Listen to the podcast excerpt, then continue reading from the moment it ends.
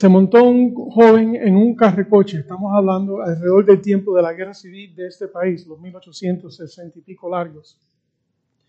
Entonces iba una señora eh, creyente mirando en su himnario y rompe a cantar esta canción.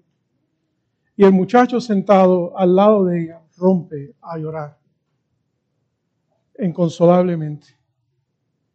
Y la, y la señora le pregunta, ¿pero qué, le pasa, Señor? ¿Qué le pasa? ¿Qué, le está pasando? Porque y dice, mi corazón se abandona, se aleja de Dios. Prone to wonder, no, Lord, I feel it. Señor, yo soy hábito de, de alejarme de ti, yo, yo lo siento, pero llorando. Y le dice, sí, sí, sí. ¿No, ¿No te gustó el himno? dice, Señor, yo escribí ese himno. Y estoy apartado del Señor. Estoy apartado del Señor. Y eso somos todos nosotros, hermanos. Pastores, mis nietecitos, mis bisnietos que no conozco. Todos ustedes aquí. Ok. Ahora vamos a leer el credo. Entonces, hay dos razones por, leer el credo. Eh, primero, porque hicimos el Padre Nuestro. Esa es nuestra oración, que Cristo nos enseña a orar de Él. Entonces, nosotros ahora contestamos a Dios con el credo. Esto es lo que nosotros creemos. Estos son los puntos clave que nosotros creemos. Y por eso necesitamos el credo. Otra cosa con el credo es que el predicador tiene que estar en acuerdo con lo que creemos. Así que esto va, ustedes van a ir atrás y verificar el pastor Oscar está diciendo bien o no, esto lo entienden, porque esto es lo que creemos. Esto es lo ortodoxo de, nuestra fe. El credo de los apóstoles. Creo en Dios Padre Todopoderoso, Creador del cielo y la tierra, y en Jesucristo, su único Hijo, nuestro Señor, que fue concebido por obra y gracia del Espíritu Santo, nació de la Santa María Virgen, padeció bajo el poder de Poncio Pilato, fue crucificado, muerto, sepultado, descendió a los infiernos, al tercer día resucitó entre los muertos, subió a los cielos y está sentado a la derecha de Dios Padre Todopoderoso. Desde allí vendrá a juzgar los vivos y los muertos. Creo en el Espíritu Santo, la Santa Iglesia Católica, la comunión de los santos, el perdón de los pecados, la resurrección de la carne y la vida eterna. Amén nuestro Evangelio por hoy, Señor. Eso lo encontramos en, en el Evangelio de San Juan. Vamos a leer del capítulo 3, de los versículos 1 al 17. El Evangelio de Juan, capítulo 3, del 1 al 17. Había un hombre de los fariseos llamado Nicodemo, prominente entre los judíos. Este vino a Jesús de noche y le dijo, Rabí, sabemos que has venido de Dios como maestro, porque nadie puede hacer los, las señales que tú haces si Dios no está con él. Respondió Jesús y le dijo, en verdad, en verdad, te digo que el que no nace de nuevo no puede ver el reino de Dios. Nicodemo le dijo, ¿cómo puede un hombre nacer siendo ya viejo? ¿Acaso puedo entrar por segunda vez en el vientre de mi madre, de su madre y nacer? Jesús le respondió, en verdad, en verdad te digo que el que no nace de agua y del Espíritu no puede entrar en el reino de los cielos. Lo que es nacido de la carne, carne es y lo que es nacido del Espíritu, Espíritu es. No te asombres de que te haya dicho, os es necesario nacer de nuevo. El viento sopla donde quiere y oyes su sonido, pero no sabes de dónde viene ni a dónde va. Así es todo aquel que es nacido del Espíritu. Respondió Nicodemo y, y le dijo, ¿cómo puede ser esto? Jesús le respondió y le dijo, tú eres el maestro de Israel y no entiendes estas cosas. En verdad, en verdad te digo que hablamos lo que sabemos y damos testimonio de lo que hemos visto, pero vosotros no recibís nuestro testimonio. Si os he hablado de las cosas terrenales y no creéis, ¿cómo creéis si os hablo de los celestiales? Nadie ha subido al cielo, sino el que bajó del cielo, es decir, el Hijo del Hombre que está en el cielo. Y como Moisés levantó la serpiente en el desierto, así es necesario que Él sea levantado, el Hijo del Hombre, para que todo aquel que cree tenga en Él vida eterna. Porque de tal manera amó Dios al mundo que dio a su Hijo unigénito, para que todo aquel que cree en Él no se pierda, mas tenga vida eterna porque Dios no envió a su Hijo al mundo para juzgar al mundo, sino para que el mundo sea salvo por él. Oremos.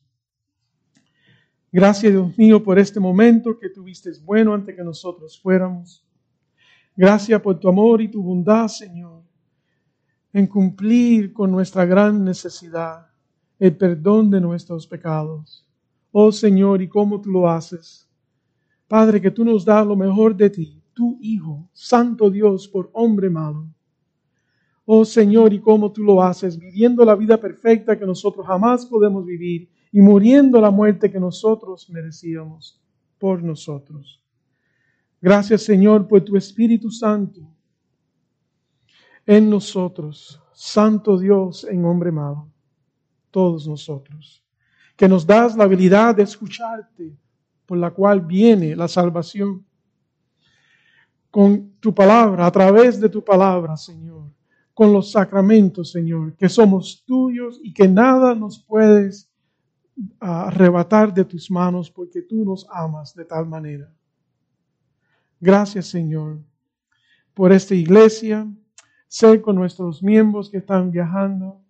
Te damos gracias que estamos conmemorando mañana, Señor, el día memorial, Señor, de los que han dado su vida por proteger la libertad de este país.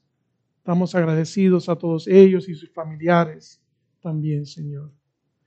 Señor, te pido por nuestras familias, por nuestros hogares, Señor, por nuestros jóvenes, niños, nietos, Señor. Ten misericordia de nosotros, Señor, y permítenos verlos a ellos también, glorificándote a ti porque tú eres el Dios que guarda el pacto. Gracias Señor por todo lo que has hecho y vas a hacer. Ahora, ten piedad de nosotros, Señor. Abre nuestras mentes y corazones, Señor, para entender este mensaje que viene de ti de encima, Señor. Ayúdanos, Señor. Solamente podemos acudir a ti, que lo haces todo por nosotros. En el nombre de Cristo Jesús. Amén y amén. Hermanos, eh, no quería olvidarme, estamos preparando un grupo para bautizo. Ya tenemos varias personas. Entonces, si usted no se ha bautizado, eres desobediente, está desobediente, desobediente, desobediente. El inglés y para el español se toque la cosa. Desobediente, estás en desobediencia. Eh, bautízate, bautízate. Llámanos a la oficina, llámanos a mí, llama al pastor David te damos la clasecita y nos unimos al grupo que ya tenemos eh, preparado. Em, esta es la tercera vez que yo predico en este domingo este mensaje. La vez anterior lo prediqué también acá y le puse de nombre el mono Genéis, el único hijo.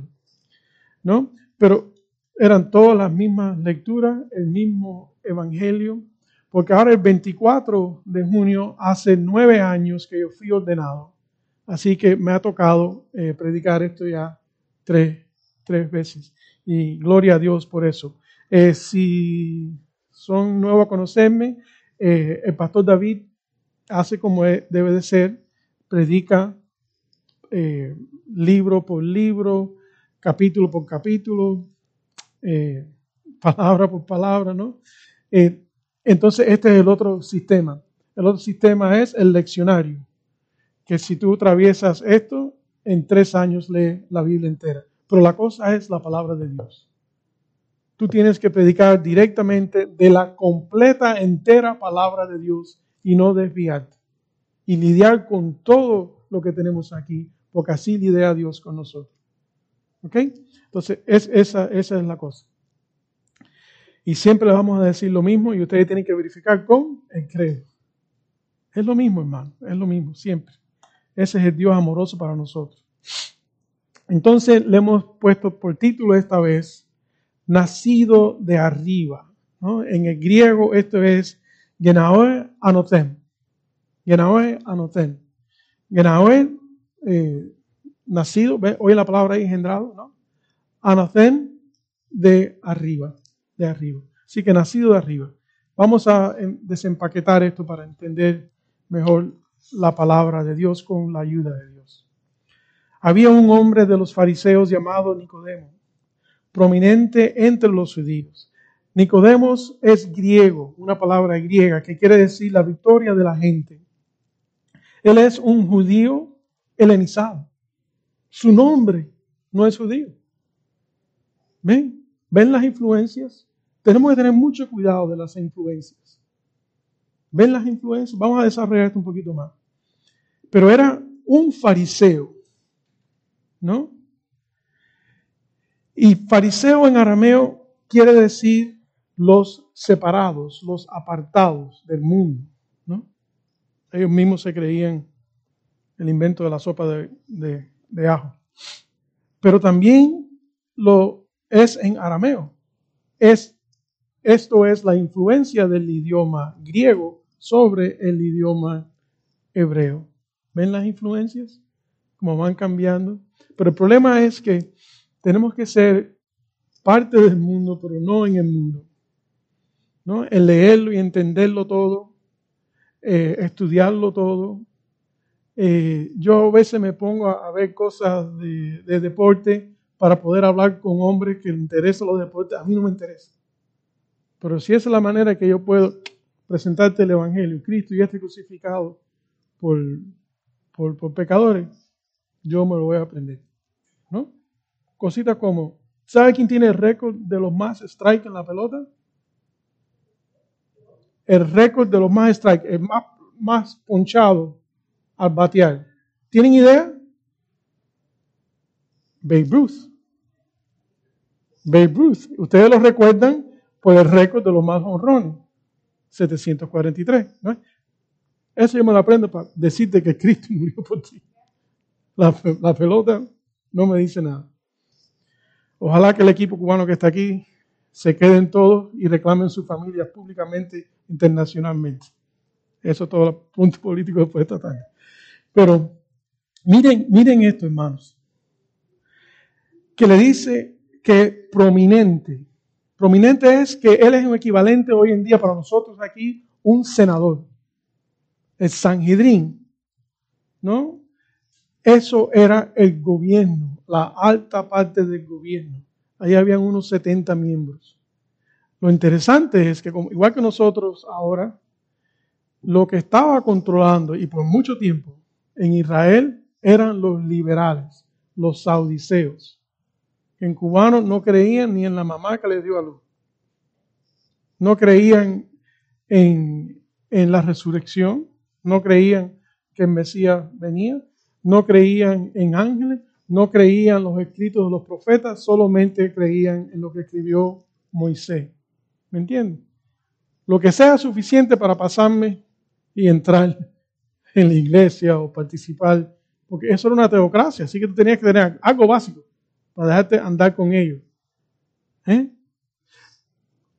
Los líderes sacerdotales, ¿quién eran? Anas, Anais y Caifas. Hijo y suegro. Esos son los que crucifican a Cristo. ¿no? Saduceos, liberales, no creían en las mamás que les dio a luz.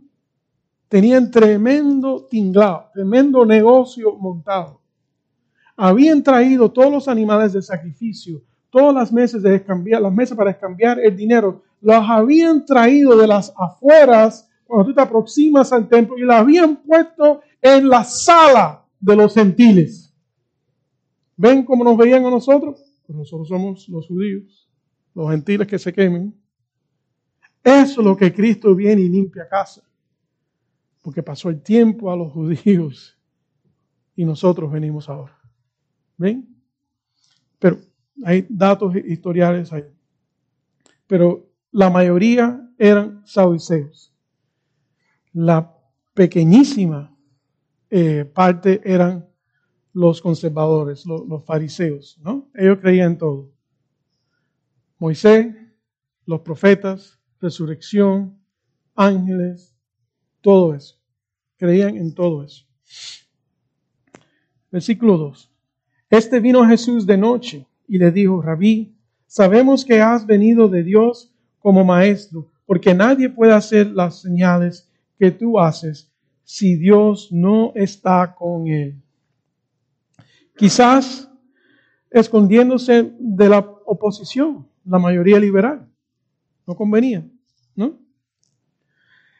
Viene de noche. Quizás estaba muy ocupado y este era el único chance que tenía. Respetuosamente lo llama maestro, rabí. ¿no? Y escuchen las pluralidades en su declaración. Ellos sabían, sí que había más que, que, que otros sabían, ellos sabían que él había venido de Dios, si no, no podían hacer, plural, las señales que estaba haciendo. Esas señales es sencillamente para verificar que quien Él dice que Él es, es. ¿No? Hermanos, no se dejen engañar. Hay tres etapas de estos milagros poderosos. Tres etapas. Moisés, en el tiempo de Moisés, eh, Elías, Eliseo y Jesucristo. No, que venga a la iglesia mía porque aquí cae el oro del techo. Huye. Después hablamos más de eso.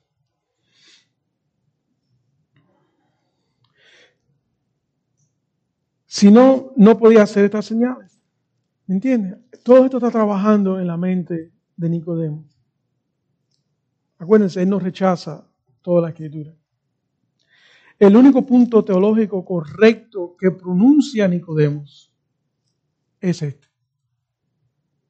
De aquí en adelante se ponchó la bicicleta. Trató de cruzar Niagara en bicicleta y se ahogó.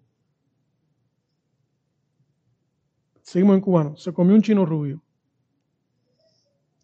No sirvió, se, se derrumbó todo. Oye, ustedes tienen que entender lo que es un fariseo.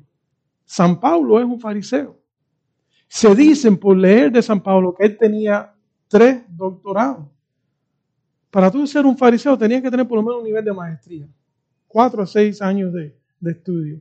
Y eras ordenado a los 25 años y tenías que ser casado. Por eso nosotros somos, yo soy de la, de la opinión que San Pablo era casado y la muchachita le jugó feo. Pero fíjense que nunca habla más de ella. Pero las mujeres liberales, yo soy mujer, escúchame gritar, le echan a Pablo como, no sé la palabra ahora, como un male chauvinist, como un abusador de, de mujeres.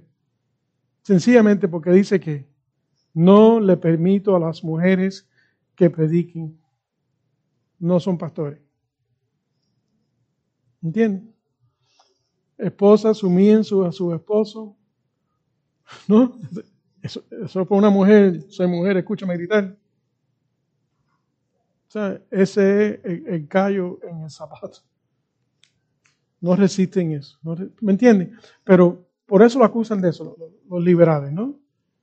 Tanto que ordenan mujeres, no solamente ordenan mujeres, que ordenan mujeres homosexuales y las ordenan otros hombres que también son homosexuales. Y en Facebook me echan a mí como rayo. Pero ahora en el ambiente que estamos, yo me quedo calladito. Porque yo quiero permanecer ahí en Facebook para proclamar el Evangelio. Cristo y este crucificado por pecadores. Así que de aquí en adelante se desarmó Nicodemos. Versículo 3. Respondió Jesús y le dijo, en verdad, en verdad, no me gusta esto, en verdad, en verdad. Aquí la palabra es amén, amén. Amén, amén. Mucho más que algo que tú puedes certificar. No hay otra manera. Esto es así. No hay otra. Amén, amén.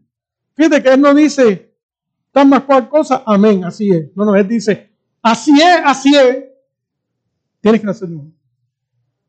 La afirmación de lo que tiene que ocurrir viene primero.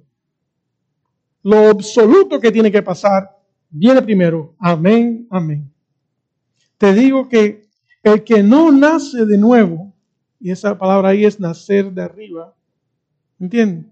Porque eh, lo importante de, de, clarificar esto y decir nacer de arriba es porque tenemos personas que nos dicen, no, pero yo soy espiritual.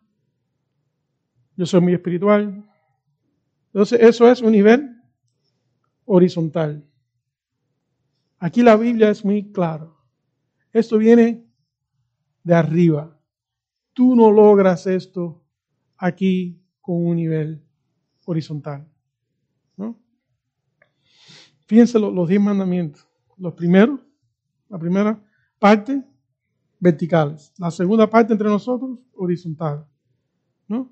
Tú no puedes hacer esos horizontales si no puedes cumplir los verticales. Y la verdad es que ninguno cumplimos, ni con los verticales, ni con los horizontales. ¿No? Yo he tenido algunos momentos aquí cuando empecé a hablarle, que quizás estaba conectado con los verticales, con el primero, ama a Dios con todo tu corazón, con toda tu fuerza, con toda tu mente. Y después me distraí con otras cosas. Cuando vine por la mañana, un gracioso de nosotros, que conoce mis debilidades, me puso esto aquí. ¿Eh? ¿Han oído el dicho ese en inglés para distraerse que vio la ardilla? Squirrel, squirrel. Ah, ¿Entiendes? Cualquier cosa te distrae. Así que yo tengo un momentico que me siento que estoy con toda mi mente, con todo mi corazón. Y ustedes también. Pero acuérdense, momenticos. Después otras cosas me distraen. Me acuerdo de la moto R18 que me quiero comprar, que no tengo dinero para ella, y me pongo a sacar cuentas cómo me pongo a pensar que si, que si Maldonado se arrepiente, me regala el avión uh, Gulfstream de 30 millones de dólares, puedo comprarme la lista de 32 motos que me quiero comprar. Y después les doy el, resto de dinero a ustedes. Ustedes hagan, lo, lo que quieran. ¿No? Por favor. Por favor. Nicodemos ha oído de sus enseñanzas con autoridad. Con la autoridad de él. Si son enseñanzas con autoridad y este abogado, senador, fariseo, ¿se acuerdan quién era fariseo? San Pablo, circuncisado en el octavo día, de la tribu de Benjamín, hasta la ley, perfecto. Nada, ninguno de ustedes puede hablarme mal. Fíjese que no digo ni el nombre de la muchachita esa que me dijo. Perfecto. ¿No? Si se fijan, Jesús también nunca se menciona en las escrituras en el Nuevo Testamento las muchachitas malas por nombre. La muchacha del pozo. La que le lloró en los pelos, secó con el pelo. La que le echó la vacía de... ¿Ven? Eh, a mí me encanta el perfume de lejos. Así que, para que lo sepan, si alguna día le celebráis que perfume más rico, no me lo regalen. Yo dañé mi, mi, olfato y, me ahoga un perfume bueno. Me regalan una botellita de, combustible que se usa en los aviones. Los voy a agradecer eternamente. Eso lo sí me gusta. para que tengan idea de los daños, el daño que me hice en el olfato. Pero pero Nicodemos ve que él está enseñando con la autoridad que él supuesto tener y no tiene. ¿Mm? Cuando Cristo habla, no dice, el profeta tal y más cual dijo tal, el rabino tal y más cual dijo más. Moisés, amén, amén, yo te digo, él es la autoridad. Y sabe de sus milagros. Vino de agua. Y está ganando seguidores. Y se pregunta, ¿será este el Mesías que derrotará el imperio romano para establecer el reino davídico? ¿Ven en dónde está la mente de ellos? Todos ellos, empezando por los obispos, o el primer papa, como dice la iglesia de Roma, erróneamente, Pedro, ¿no? Tanto que Cristo le dice, el Hijo del Hombre tiene que sufrir y morir y resucitar. Y dice, de ninguna manera, aparte de mí, Satanás. ¿Qué? Apártate de mí, Satanás. ¿Ven? La cosa era darle patada por fundillo a Roma y establecer el reino davídico y entre ellos se están peleando. Oye, siéntame tú a la izquierda, siéntame tú a la derecha. Bueno, yo segundo a la derecha. Y Judas, yo soy tesorero. Mira que bien llevo la economía. Es más, voy a apurar que tú les des patada fundillo a, a todos estos romanos y voy a hacer que te arresten por 30 platicas, 30 monedas de plata. Precio de un esclavo. Lo traicionó y lo, y lo vendió. ¿Por qué? Para adelantar esa venida, ese golpe de Estado, ese establecer. ¿eh? Porque entonces él iba a ser tesorero no de los doce y las mujeres que mantenían el ministerio. Iba a ser el tesorero del imperio romano completamente. Mike. Okay. Un momentico.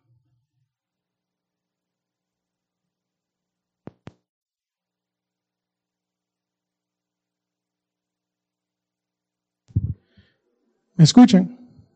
Ok. Entonces, eh, ahí están todos ellos. Ellos quieren beneficiarse, no tener ya ese gobierno que los está haciendo la vida imposible. En ningún momento entienden que nuestra gran necesidad es el perdón de nuestros pecados. Nuestro problema es el perdón de nuestros pecados. Nosotros vivimos en el Salmo 23. Esa es la vida de nosotros. Cuando ahí se dice, tú preparas una mesa delante de mis acusadores, creo que en español es un poquito, sí, de angustiadores. ¿Tú sabes quiénes son los angustiadores ahí? Tu carne, mi carne, mi corazón codiazoso. Esos son mis enemigos. Y en este perdón de pecado, eso es quitado. ¿Ven? Ahí es donde vivimos nosotros. Esa es la gran necesidad de nosotros, el perdón de los pecados. No tener aire acondicionado, no tener carro, no ir para la yuma. Ahí, no está ahí. No está ahí.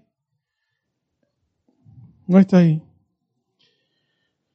Jesús sabe sus pensamientos con Nicodimo ahora y nosotros también. Y lo lleva a punto al corazón del tema. Tú tienes que nacer de nuevo o tú no verás el reino de Dios. Hermanos, Juan el Bautista abre su ministerio vestido en cuero y comiendo langosta, y eso no son langostas ricas, esos son grillos y miel, diciendo que arrepentéis porque el reino de Dios está mal.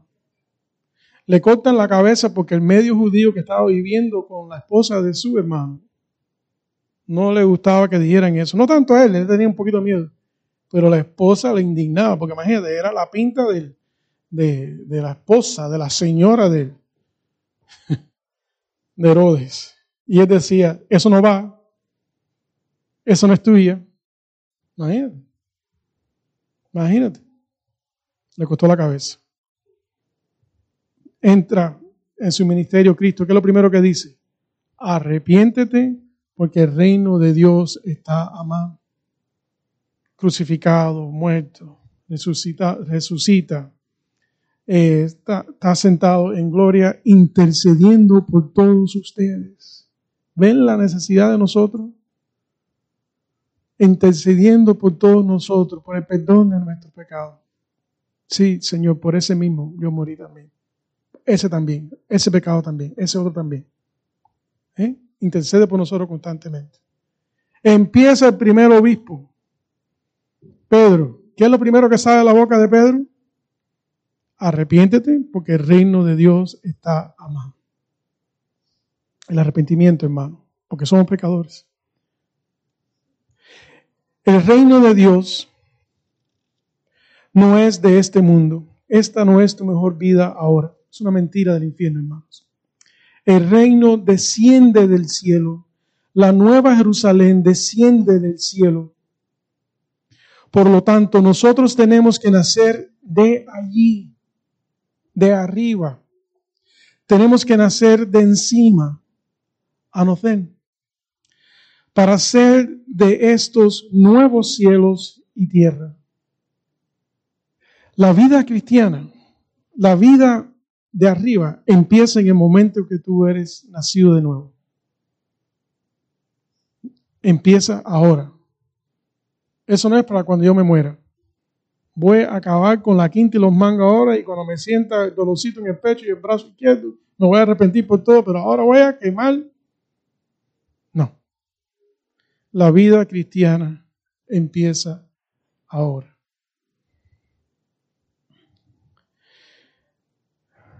El pecado de Adán fue traición cósmica.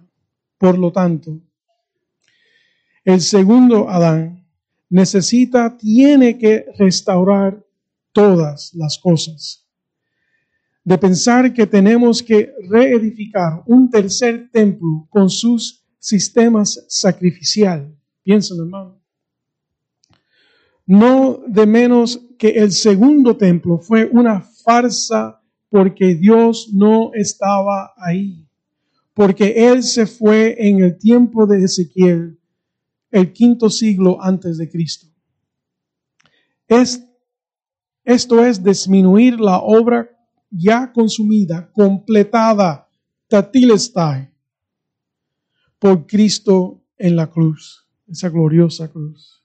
Es una blasfemia, anatema, una adición a otro evangelio. Algo más que Cristo y este crucificado por pecadores. El 4. Nicodemo le dijo, ¿cómo puede un hombre nacer siendo ya viejo? ¿Acaso puedo entrar por segunda vez en el vientre de mi madre y nacer? ¿Ven lo mal que va la teología de Nicodemo? El atrevimiento de decirlo, decirle esto al Señor de gloria. Está hablando aquí de una manera muy baja, muy baja. Nicodemo, Nicodemo sigue estancado en lo natural sin ceder a lo sobrenatural, atrapado en los haceres del hombre, una teología de gloria. No, porque yo decidí seguir a Cristo. No, porque yo le di mi corazón a Cristo. Cristo no quiere tu corazón, tu corazón no sirve. Es malo sobre todas las cosas y engañador desesperadamente engañador. Y tú le quieres dar ese corazoncito a Cristo. Por favor, si te tiene que poner uno nuevo, ese no sirve. Bueno. El 5. Jesús respondió, en verdad, en verdad, amén, amén, te digo que lo que nace de agua y el espíritu no puede entrar en el reino, que lo que no nace de agua y el espíritu no puede entrar en el reino de Dios. No solamente que no lo puedes ver, que no puedes entrar. No tienes lugar ahí. Este dicho de, agua y, espíritu, los teólogos han ido para adelante y para atrás y no tenemos un consenso eh, eh, exacto. Eso es para decirle que no sabemos lo que quiere decir. Pero sí tenemos ideas. Y yo traigo mi idea de lo, de lo que pasa con Ezequiel en el valle de los huesos secos, ¿se acuerdan? Eh, que el agua es para limpiar, para lavar, el bautizo, que vamos a tener pronto, ¿no? Si Dios quiere, estamos esperando que otras personas quieran ser bautizadas. Eh, eso es de, limpiar, es lo que representa el agua, por el Espíritu de Dios. Es tu regeneración. ¿Entiendes? Que es algo de Dios, que Él es el que te limpia. Vamos a ver un detalle después, al final del mensaje. El 5. No, perdón, ahí lo decimos ya. Y esto es la manera a la nueva creación. A través del Espíritu de Dios somos limpiados por la sangre derramada de Él. El 6. Lo que es nacido de la carne, carne es. Y lo que es nacido del Espíritu, Espíritu es. Hay una gran diferencia, hermanos. No te asombres que te haya dicho, o es necesario nacer de nuevo. No hay otra manera. Esta es la manera absoluta. Nicodemos estaba confiando en su carne, un descendiente de Abraham. Yo soy descendiente de Abraham, nosotros no tenemos ningún gobernador sino, sino Dios. Yo fui circuncisado en el octavo día. ¿Mm? ¿Se acuerdan quién le suena así? Pablo, circuncisado en el octavo día, de la tribu de Benjamín, hacia la ley, perfecto. Lo considero todo, vamos a ponerlo lindo, basura. Pero eso no es lo que dice el Nuevo Testamento. Es la otra palabra favorita de los cubanos. Basura. Basura. Nada de esto sirve. ¿Por qué? Porque no es algo que nosotros podemos lograr. Es lo que Dios hace por nosotros. El viento, el, ocho, el viento sopla donde quiere y oyes su sonido, pero no sabes de dónde viene ni a dónde va. Así es todo aquel que es nacido del Espíritu. ¿No? uno de mis versículos favoritos que he dicho siempre a mis hijos y nietos ahora y, y, a mis amigos que montan moto. Tenemos que estar en el aire. Tenemos que estar en el aire, refiriéndome a esto, al Espíritu de Dios. Esto no está en un timón, esto no está en tu timonera, Nicodimos. Esto no es algo que tú puedes manejar. La salvación es de Jehová, Jonás 2.9. Cuando ustedes ven, este es un detallito que quería enseñar, que lo veímos primero ahorita en, en la primera lectura de Isaías. Cuando ustedes ven en su Biblia, si es una Biblia de estudio, casi siempre lo, lo pone así. Cuando ustedes ven Jehová con todas las letras en mayúscula, eso se está refiriendo al Dios triuno o al Dios Padre. Cuando ustedes ven en su Biblia que dice Señor y está escrito capítulo eh, capital S y las demás letras eh, lowercase, minúscula, eso es Adonai. Adonai es Cristo, el nombre sobre todo nombre. Mi cita favorita para dialogar con los testigos de Jehová. Estoy esperando a ver si el año que viene ya la mata de mango que puse en el frente de la casa para que ellos puedan ver y querer con citas bíblicas. Porque ya ni me tocan la puerta. Yo esperando a las 10 de la mañana los sábados, dejaron de venir, entonces yo fui donde estaban ellos. ¿No? Bueno. Hermano, no, no, no, no, no, es por irle a la contraria y decirle, yo sé más que tú. No, no, no. no. Yo, sí, yo tengo ese lado cubano, pero no. Pero no es por eso. Es que yo no quiero que embarquen a mis vecinos. Igual que no quiero que Maldonado embarque a mis vecinos y mis seres queridos. ¿Me entienden? ¿Eh? ¿No? quiero que embarquen. Que le quiten la idea al cubano sacrificando la, la gallina y tirándola en la calle y poniéndolo en lo que tú tienes que hacer. No, es lo que Cristo hizo por ti. Es ahí donde está. Jesús respondió y le dijo, ¿eres tú? Nicodemos le dijo, ¿cómo puede ser esto? Jesús le respondió y le dijo, tú eres el maestro de Israel y no entiendes estas cosas. Oye, si alguien tiene que saber el estudio y tú no lo entiendes, ¿por qué? Porque nuestro entendimiento no es capaz. Es revelación de Dios, es iluminación del Espíritu Santo sobre las Escrituras, sobre su palabra. De nosotros no sale. Es Dios quien nos regenera con un nuevo corazón, ¿no? Pero tú lo que estás hablando es nuevo. No, no, esto no es nuevo. Esto lo lees en Ezequiel 36, 26, Jeremías 31, 33 y también actualmente en Hebreos 8, 10. ¿Por qué en Hebreos 8, 10? ¿Qué se está ocurriendo en la carta a los hebreos? Ustedes quieren regresar al sistema de sacrificio. Ustedes quieren volver y eh, matar la carne, circuncisión. Ustedes no quieren comer langosta, no quieren comer lechón. Eso es regresar. Eso es volver a algo que está completo. El 11. Verdad en verdad os digo que hablamos de lo que sabemos y damos testimonio de lo que hemos visto, pero vosotros no recibéis nuestro testimonio. Si no es que yo te doy la habilidad de entenderme, tú no me vas a entender. Cuando dice aquí nosotros, está hablando de Padre, Hijo, Espíritu Santo, el Dios triuno. Nosotros te damos, tú no nos entiendes, porque tenemos que ser nosotros darte el entendimiento. El 12. Si os he hablado de las cosas terrenales y no creéis, ¿cómo creéis si hablo de las cosas celestiales? Nadie ha sido, nadie ha subido al cielo sino el que bajó del cielo, es decir, el Hijo del Hombre que está en el cielo. ¿Ven? De nuestra primera lectura en Isaías 6, Cristo aquí se identifica el mismo como la visible segunda persona de la Trinidad. Ese que Isaías vio.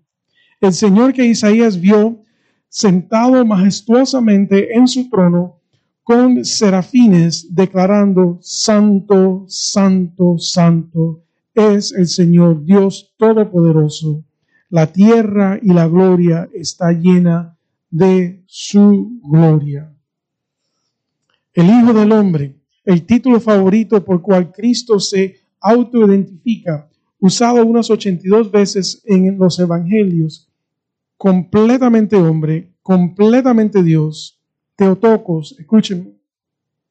Teotocos. Eso es una buena palabra también. Madre de Dios. Yo sé que nosotros como bautistas oímos Madre de Dios y brincamos. Idolatría romana.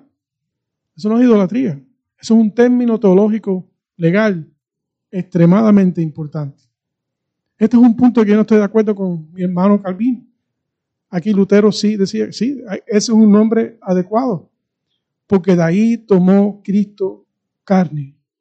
Cristo no se parece a José, Cristo se parece a María. Él tomó carne ahí. Y gracias a Dios que tomó carne. Él toma carne para salvar a nosotros que estamos en carne, que pecamos con ella. ¿Ven? Muy importante ese término de Teotocos, Madre de Dios. Estas son esto habla de las dos, las dos naturalezas de Cristo, ¿no? Que esto se se arregla y se implementa en el concilio de Calcedón en el año 451 AD. Versículo 14. Y como Moisés levantó, y como Moisés levantó la serpiente en el desierto, así es necesario que sea levantado el Hijo del Hombre. Ven, el Hijo de Hombre. Otra vez, otra vez completamente hombre, completamente Dios.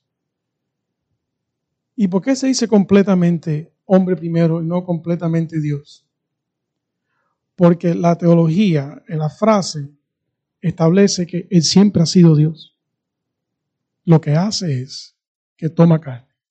Por eso se dice completamente hombre, completamente Dios. No se dice 100% hombre, 100% Dios, porque 100% de acá niega ningún por ciento de otra cosa. ¿Ven?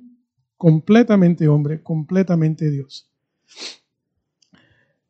La manera verdadera es verdaderamente hombre, verdaderamente eh, Dios, es como lo dice después del concilio, el 15, para que todo aquel que cree tenga en él vida eterna.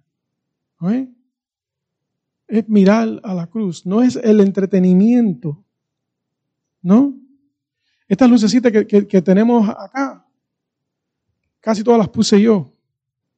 Tenemos en el medio a, a, un que vino 2800 que están amarillitas, pero todas las demás están a 5000 para que esté balanceado en blanco y sea más fácil a grabar con, con el video.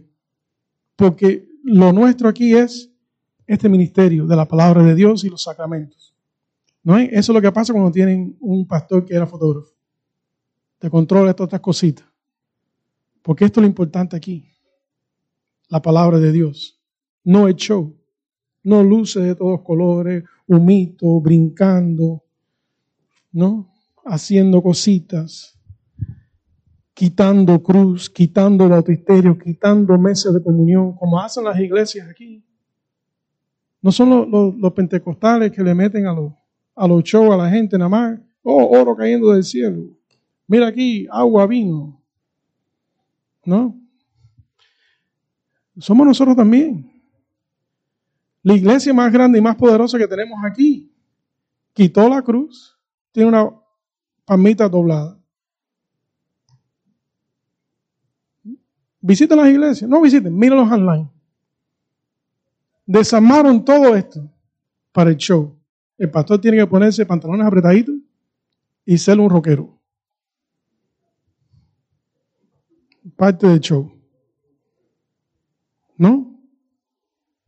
Caballero, eso no es iglesia. Iglesia es Cristo y este crucificado por pecadores. Eso es todo lo que tenemos. Palabra y sacramentos, bautizo y santa cena. Es más, muchas de esas iglesias no tienen ni santa cena. No, eso es muy complicado. Hay muchas personas, ¿cómo le vamos a dar eso a todas las personas? Chacho. Entonces están llenos en las cabezas y yo creo que tienen miedo que se les vaya todo eso, porque es los números de dinero, que entonces ellos dicen, no, pero mira qué bien estamos, porque mira todo lo que hacemos, todos los campos que tenemos. Entonces, ¿qué es lo que hacen? Un solo pastor y los demás campos, las demás iglesias, proyectados en video. Chico, ¿para qué tú le tienes miedo? Si lo que usamos la palabra de Dios, el personaje. ¿Ven? Hermano, eso no es iglesia. Eso no es iglesia.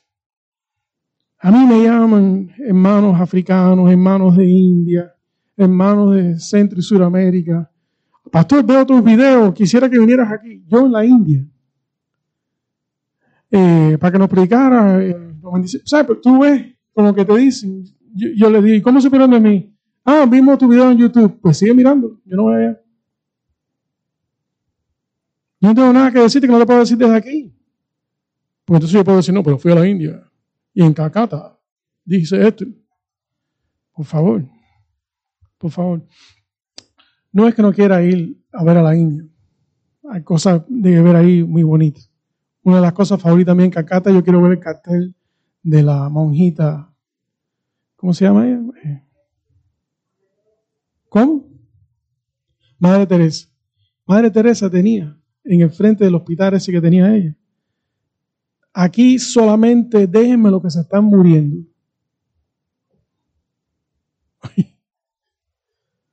solamente lo que se están muriendo. Si tú tienes un dolorcito de barriga, vete para otro lugar porque yo no te voy a atender aquí. Hermanos, el Evangelio hasta el último momento, quitándote el sudor de la frente y diciendo, Cristo y este crucificado por ti, tus perdones, tus pecados son perdonados. Esa es la obra de, nosotros. ¿No? Ustedes no se imaginan la alegría que, no porque estén las personas ahí, pero la alegría que me ha dado que ya podemos ir a los hospitales y hablar con nuestros miembros enfermos. ¿No? Ya podemos hacer eso, hermanos.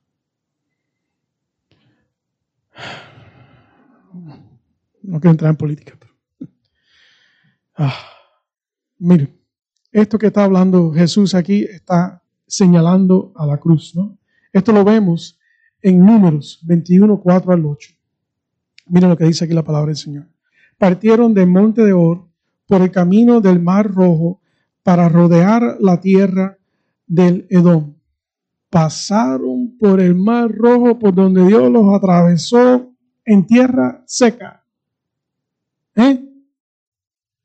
¿Vieron el gran milagro donde seis millones atravesaron? Tierra seca con paredes mojadas detenidas a sus lados de agua. piensen, piensen. Y miren la queja. Y el pueblo habló contra Dios y Moisés, porque nos habéis sacado de Egipto para morir en el desierto. Y otro lugar dice, ahí tenemos papas y cebolla.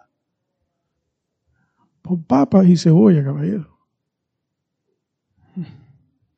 Pues no hay comida ni agua y detestamos este alimento miserable. Hermano, yo no sé para ustedes, pero la Santa Cena para mí es algo céntrico y, la verdad es que estoy con deseo de hacerlo todos los fines de semana, todos los domingos. Porque toda la semana yo peco, todos los días yo peco. Nosotros venimos aquí desarmados, rotos, escachados por nuestro pecado y el pecado de otros en contra de nosotros. Y encima todo lo que he pensado que ninguno de ustedes se entera. Pero Dios es santo, santo, santo. Y yo me hallo desarmado delante de Él. Y yo tengo que venir a esta mesa de comunión, que es nuestra gran necesidad. Esta Eucaristía, este armar de lo que yo me he desarmado. Su cuerpo fue roto por mí para armarme a mí en Él. La sustenancia necesaria es esta la sustenancia. Él está enseñando esto. La comunión viene. Esto es lo que ustedes necesitan. Saber que su sustén viene de mí, no de otro. Y ellos dicen, miserable. Tan miserable. Este alimento tan miserable. Hermanos, altamente ofensivo a Dios. Y el Señor envió serpientes abrazador, abrazadoras entre el pueblo y mordieron al pueblo y mucha gente de Israel murió. Entonces el pueblo vino a Moisés y dijo, hemos pecado. Ah, ahora sí podemos trabajar. Lo que me estás dando no sirve, no, no quiero, no me gusta. Cuando tú te arrepientes, un corazón contrito y humillado, Él no rechaza. Hemos pecado hemos hablado contra el Señor y contra ti. Intercede con el Señor para que quite las serpientes de entre nosotros. Y Moisés intercedió por el pueblo. Y el Señor dijo a Moisés, hermano, muchas veces estamos en una manera de pensar de que no hay valor espiritual en cosas materiales. Es un problema de nosotros no luteranos, no somos de, la idea de pensar luteranos. ¿No?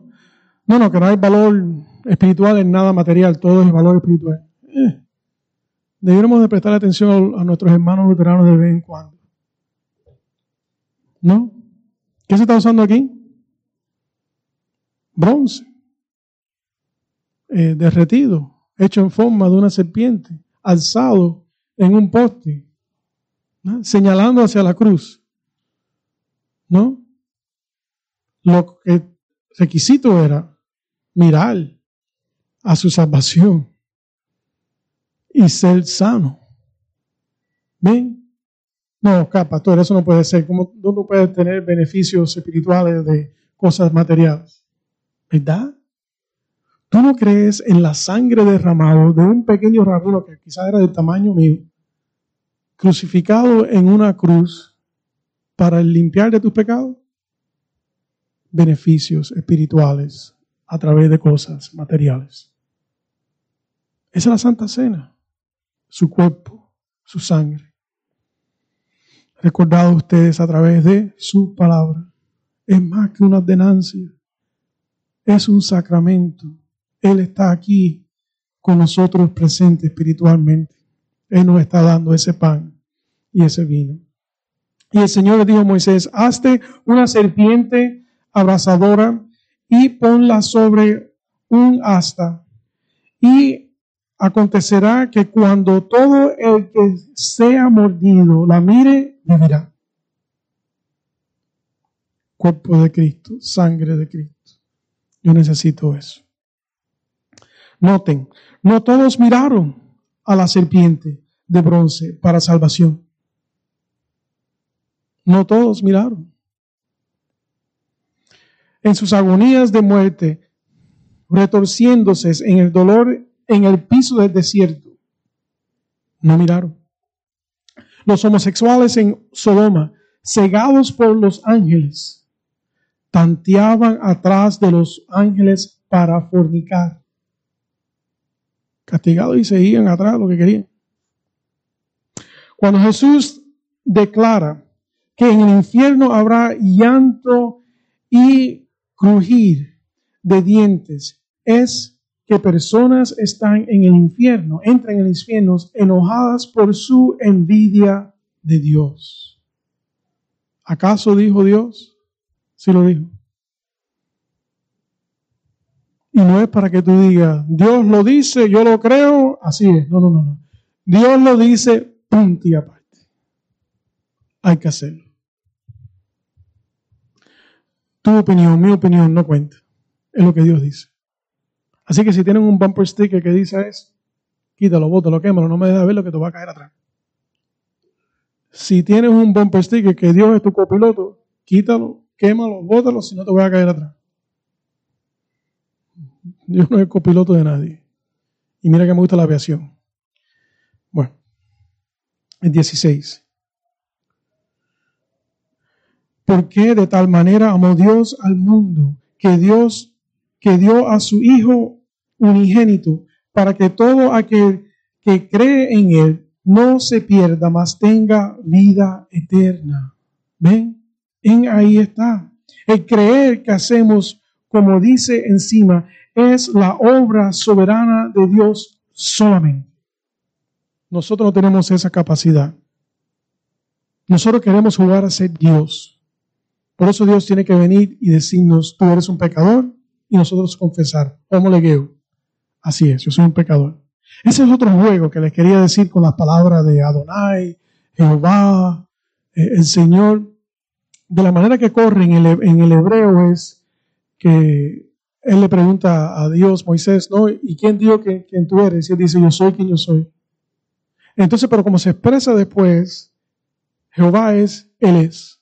Él es quien Él dice que es. ¿Ven? Siempre ha sido un juego con confesión, con acuerdo con Dios. Tú eres un pecador, yo soy tu redentor. Así es. Tú eres quien eres. ¿Entiendes? Siempre es un juego con esa confesión.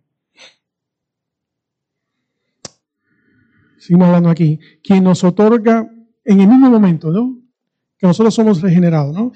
Quien nos otorga con justificación, arrepentimiento, fe y santificación simultáneamente por gracia. La misma gracia que nos salva, nos guarda hasta glorificación. Y eso fue lo que leímos en la segunda, en la segunda escritura, en Romanos que a través del Espíritu, a través de la palabra, Él te está santificando. Él nunca, te abandona, Él te está santificando. Esa es la obra de Dios hasta gloria, santificarte. Ahora, otra cosa que les quiero decir también, este versículo 16 que es muy popular y quizás es el primero que ustedes aprendieron de memoria, eso probablemente no lo dice Cristo, eso es quizás un comentario que escribe eh, San Juan del discurso que él estaba teniendo con Nicodemo. Pero eso no es problema, lo haya dicho Cristo, no lo haya dicho Cristo, toda palabra es palabra santa de Dios. Desde Bereshit bara Elohim, en el principio Dios hizo los cielos y la tierra, hasta Amén, la última palabra en, en revelación. Y si tú eres un buen bautista como yo, hasta los mapas. El último libro de la Biblia, los mapas son sagrados. Me encanta andar los mapas. Ahí puedo formar yo toda la historia y ver el curso y lo que Dios ha, hecho. Pero por eso yo rechazo esa Biblia que está con las letras rojas. ¿Ustedes tienen una Biblia que tenga las letras rojas? ¿Eh? El problema de eso las Biblias, las letras rojas, bueno, esto es importante, pero ah, esto lo digo Pablo, esto no importa. Pablo es un homofóbico, abusador de mujeres. No, no, no, no. No. Timoteo 3:16, toda palabra es palabra de Dios. De principio al final, todos esos 66 libros en el medio, toda palabra es palabra de Dios, aliento de Dios de vida para nosotros. El 17. Estamos terminando, hermano. Porque Dios no envió a su Hijo al mundo para juzgar al mundo, sino para que el mundo sea salvo por él. Eso es lo que Dios hace por nosotros. ¿Ok? Y no es salvación universal, todo el mundo no es salvo, es los elegidos. Les quería eh, no sé ahora si lo dije en español o no, estuvimos discutiéndolo un poco el viernes por la noche en la vigilia de oración. Yo creo que hay una nota especial. Esto no es doctrina, eh, enseñanza, pero es algo, esto es sencillamente una observación. Eh, la Biblia dice que nadie puede ver a Dios, porque es un fuego consumidor y, y te derrota. ¿No? Pero Abraham vio a Dios y vivió. Sara se rió, se burló. Yo tener niño ahora. Le vas a poner Isaac.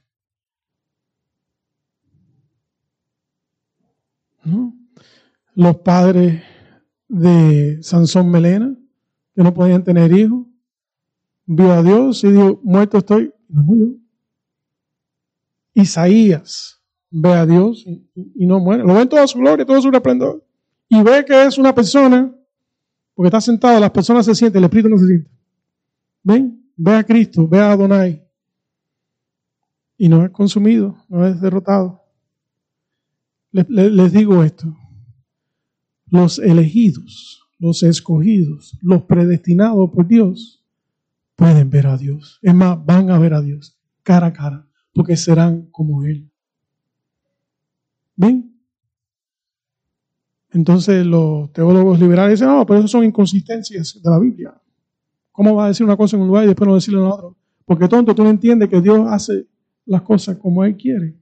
Y el elegido es de Él, por Él y para Él. No lo va a, no lo va a quemar. Entonces nos ponemos a pensar, ah, Pastor Oscar, pero tú eres calvinista. Yo no puedo creer así como tú en un Dios un Dios que no sea amoroso? ¿Cómo va a predestinar a, gente al infierno y a otra gente a, ser salvos? Sencillamente yo les digo esto, yo no veo eso en, las escrituras. Yo sí veo en las escrituras es que todos estamos en pecado y merecemos el infierno. Y en ese camino. Y que Dios escoge a unos para salvación. Los demás los dejó. ¿Ven? Eso es lo que yo veo ahí. No esa doble de predestinación. Los demás los dejan en lo que ellos quieren. Las personas me dicen, no, pero yo no puedo creer que Dios quiera matar a mi abuelita y mandarla para el infierno. Mira, si dale el evangelio a tu abuelita ahora, a, todo el mundo. Yo defiendo por mis vecinos, ¿no? En contra de los testigos de Jehová. Eso es ahora, eso es ahora. Pero cuando tú lo veas de cara a cara, que lo vas a entender mucho mejor que ahora, como nunca has entendido a Dios y su santidad, tú vas a entender por qué abuelita está ahí. Y tú vas a decir con Dios, quémala. Duro escuchar, ¿eh? Duro escuchar, pero debe ser así, duro escuchar ahora. Porque allá vamos a estar de acuerdo con Dios. Quema, porque tú eres santo, santo, santo. El pastor David, en español tenemos un poquito más de tiempo. El pastor David empezó una serie ahora de los atributos de Dios. Presten atención. Presten atención los, miércoles. Si no pueden venir, véanlo en, YouTube. Eh, en el seminario discutí con, con otros profesores de doctorado, el, jefe del seminario y otro, y otro pastor que, también profesor, que no pensé que me iba a ir en contra.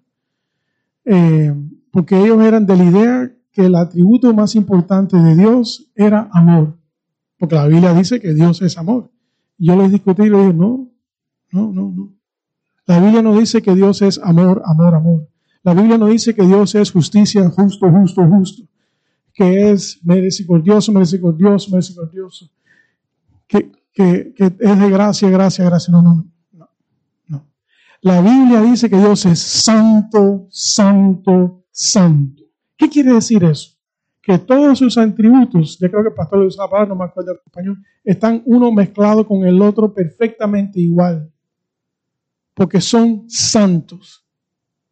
Sus atributos todos son santos. Así que su atributo principal en donde están todos los demás atributos de Dios es en su santidad. ¿Qué quiere decir esto? Que su juicio es santo, que su amor es santo, que su ira es santa, que su gracia es santa. ¿Ven? Lo más, el atributo más importante donde están todos los demás atributos es que Él es santo. Y pronto vamos a entrar en esa palabra que el teólogo dice asiri, que quiere decir otra cosa, que Dios es otra causa aparte de nosotros. El problema es que nosotros queremos ver las cosas como nosotros podemos entenderle y. Véate del caso, no es así la cosa. Lo que te hace falta a ti para ser salvo o condenarte es que Cristo fue crucificado por pecadores. Y eso todos lo podemos ver. Y podemos creer o rechazar y querer seguir siendo. Yo no quiero hacer eso. Yo quiero hacer lo que me da la gana. Podemos seguir con nuestra envidia a Dios.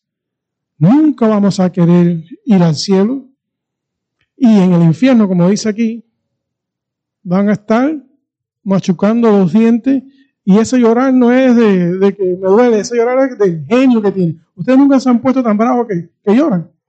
Yo lo he hecho. Ese es el infierno. Esas son las lágrimas del infierno. No que me duele, me arde la candela. No. Generado, hiciste yo quería hacer lo que me daba la gana. Un Dios amoroso me hubiera dejado a mí hacer lo que yo quisiera. Ese es el masticar de los dientes. ¿Ven? Bueno. Volvemos otra vez, hermano, para cerrar a Isaías 6 con esto, el perdón de nuestros pecados. Isaías se ve desarmado delante de Dios. A mí me gusta la palabra destartalado. Eso es como tú ves un, un barco de, de madera que está destruido en la orilla, en la arena y tú ves que todas las tablas machimbradas están en diferentes direcciones, todas desbaratadas. Como un tabaco que le ponen un cicatriz y, y se explota y está todo. Tú sabes que es un tabaco. Tú sabes que era un bote, pero está que no sirve para lo que fue diseñado. Está desarmado. Y sobre esta confesión de Isaías, sobre nuestra confesión, si Dios, yo soy un pecador, ten misericordia de mí. ¿Qué hace Dios? Coge el carbón ardiendo del fuego, with prawns, pezuña, ¿no? Y te lo lleva a tu boca y te purifica tu boca y te dice, tus pecados te son perdonados. Eso para todo creyente hermano. Eso es para su elegido delante de su presencia. El perdón de nuestros pecados. Con esto terminamos, hermanos. Si pueden de pies y, damos la bendición final. Hoy es domingo de Trinidad y por esto hemos visto todo el tema de la Trinidad de Dios y así le daremos su bendición final. Dios Padre te bendiga y te guarde. El Señor resplandezca su rostro sobre ti y el Espíritu te dé paz. Amén, hermanos. Ahora ir y servir al hombre. Ellos necesitan su ayuda. Que Dios los bendiga. Están despedidos.